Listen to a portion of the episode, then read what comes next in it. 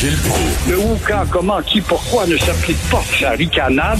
Parle, parle, parle, genre, genre, genre. Gilles Proulx. C'est ça qu'il manque tellement en matière de journalisme et d'information. Voici le commentaire de Gilles Proulx. Gilles, je pense que François Legault euh, était contré hier en disant, il se disait, j'aurais peut-être pas dû ouvrir. là. C'est pas ça qu'il a dit, mais on sentait ça dans ses yeux. Peut-être que j'ai relâché un peu trop tôt. Ouais, c'est pas la première fois, puis il est un transmetteur de messages d'espoir, mais le message d'espoir se dégonfle et on s'aperçoit maintenant que la pandémie est rentrée bel et bien d'une troisième vague. Comment m'expliquer que Montréal est correct tout d'un coup alors que c'était l'enfer il y a quelques semaines et des régions aussi pures que le Saguenay, la Gaspésie et d'autres régions, les Basses-Laurentides, euh, deviennent vulnérables là où il y a la pureté, la pureté de l'air, pureté des lacs, le peu de densité. Fait qu'on voit bien que le microbe joue avec les nerfs de la science, il n'y a pas de doute. Il y a un autre microbe euh, qui euh, se promène au Québec, c'est celui de l'anglicisation.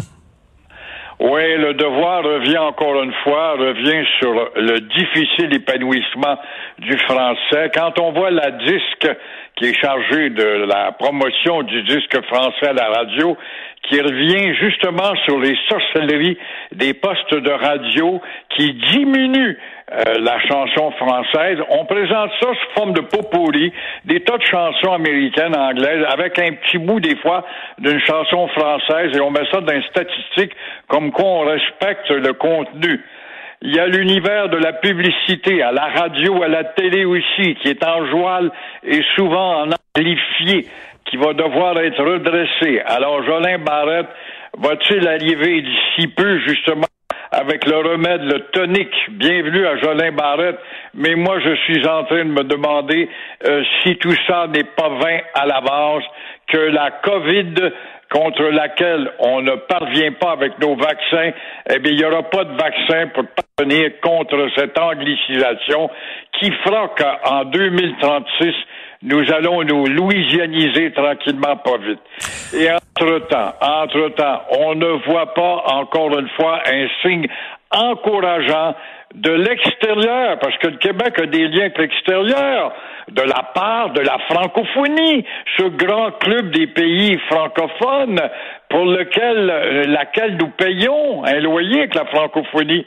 Aussi de la part du grand pays de la France, un pays qui est réputé pour avoir abandonné.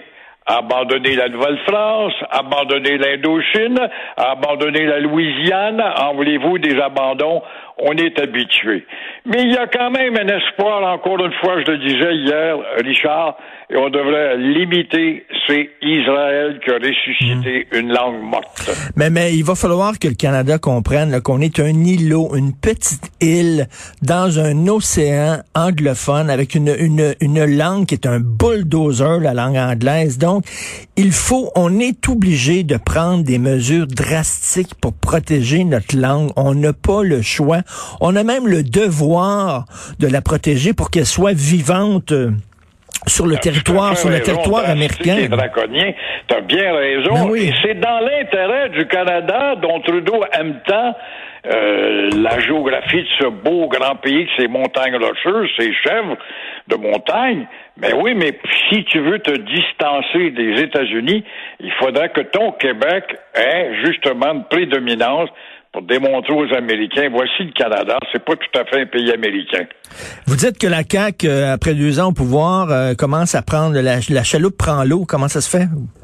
Ben oui, la CAQ, après deux ans, c'est un peu normal, au bout de deux ans, là, la chaloupe commence à craquer, l'eau rentre dedans, et on le voit que le député euh, Louis-Charles Touin, euh, qui est, est dans la ligne de tir, ça, ça me fait rire de l'UPAC. Oh, c'est sérieux, là. T'es dans ma ligne de tir. Le problème, c'est que l'UPAC ne sait pas tirer. La preuve, est-ce qu'elle a su tirer jusqu'à maintenant? Et que ça prend des années, des années, des années sans que ça n'aboutisse? Voyons le cas de Jean Charest, qui est toujours dans la ligne de tir, mais on voit bien qu'il y a une imposition de censure et de silence politique derrière tout ça. Alors, le député Touin euh, semble avoir aimé bien gros sa famille, sa fille, puis ses amis. Il y a eu un faible pour la famille et le dézonage. Ça, ça me fait mal au cœur quand je vois ça. Des petits maires pas plus sensibilisés sur le dézonage de Jean Garon quand il a passé cette loi, qui était si progressiste parce que il ne reste que 6% de terres arables au Québec. Mais les petites mairies véreuses, au nom d'un développement quelconque, souvent ont des zones. Et ça a été le cas du maire Touin. Et il y a quand même un faible pour la SPCA. Ça, on peut y accorder une, qualité pour ça. Et euh, Pierre Fitzgibbon aussi qui a donné accès au premier ministre à un de ses partenaires d'affaires. Ça regarde mal, ça aussi, là. Très, très. Puis on voit euh, le gouvernement impliqué qui n'a pas toujours écouté, ne serait-ce la caisse de dépôt. Il faudrait bien qu'on fasse, on érige des murs pour les investissements à l'extérieur. Et euh, on voit qu'il y a des entreprises ou le gouvernement lui-même des intérêts ou des ministres qui font affaire avec l'extérieur, c'est-à-dire dans ces euh, protections euh, fiscales des pays maudits. Alors là, il y a des Autochtones qui veulent faire annuler une ligne d'hydro. Ça c'est extraordinaire, ce que Autochtone veut, Dieu le veut. Alors les Autochtones, on le sait, ce sont des maîtres manipulateurs. Il demande au président Biden d'annuler un permis de construction de lignes de transport d'électricité alors que Trump avait donné le OK à Hydro-Québec pour envoyer l'électricité au Massachusetts. Alors là, oui, mais il va y avoir un référendum, et ça va suivre justement dans le Maine et dans le Massachusetts, là où la ligne va passer. Ça déprave le décor de dire les Autochtones sont mauditement mal placés pour parler de ça, qui aillent donc à Kanawake, voir ce que c'est qu'un décor dépravé avec des milliers de commerces quétaines qui affichent là-dedans, où il n'y a pas de règlement et d'amour de la nature tout d'un coup, visuellement parlant. Mais là, ce sont pas les Mohawks quand même, ce sont d'autres communautés. Alors, le Québec et Hydro-Québec vont-ils se retrouver le bec à l'eau ou bredouille? C'est bien possible. On est souvent des perdants. Mais toujours est-il que Biden euh, a dit qu'il avait reçu la lettre, mais il n'a pas réagi. Trudeau aussi a reçu la lettre, il n'a pas réagi encore. Et rien qu'à voir, on voit bien que ça sent à pleiner l'argent, l'argent, rien d'autre que ça. Euh, la Ligue ne veut pas, la Ligue, la, Ligue en tout cas, ne veut pas passer ces territoires indiens du Massachusetts. On dit que chez Hydro-Québec, elle est à 80 kilomètres de, des premières, des territoires des Premières Nations. Qui sont ces contestataires? Ce sont les Petsamites, des Inuits, ils sont à peu près 24 là-dedans. Il y a les Pégogan également, ils sont 82. Il y a aussi aux États-Unis la nation des Penobscot, ils sont 32. Alors voilà comment une minorité peut manipuler grâce à son statut de grand dépossédé. Et en terminant dans de Gazette, de Gazette, euh, Denis Coderre accorde une longue entrevue en disant qu'il a changé. Il a changé, il est devenu beaucoup plus humain. On le sait, hein, c'est un petit coq, Denis Coderre. Il avait la mèche courte, euh, il avait un gros ego. Là, il dit qu'il a changé. Est-ce que vous croyez ça, vous?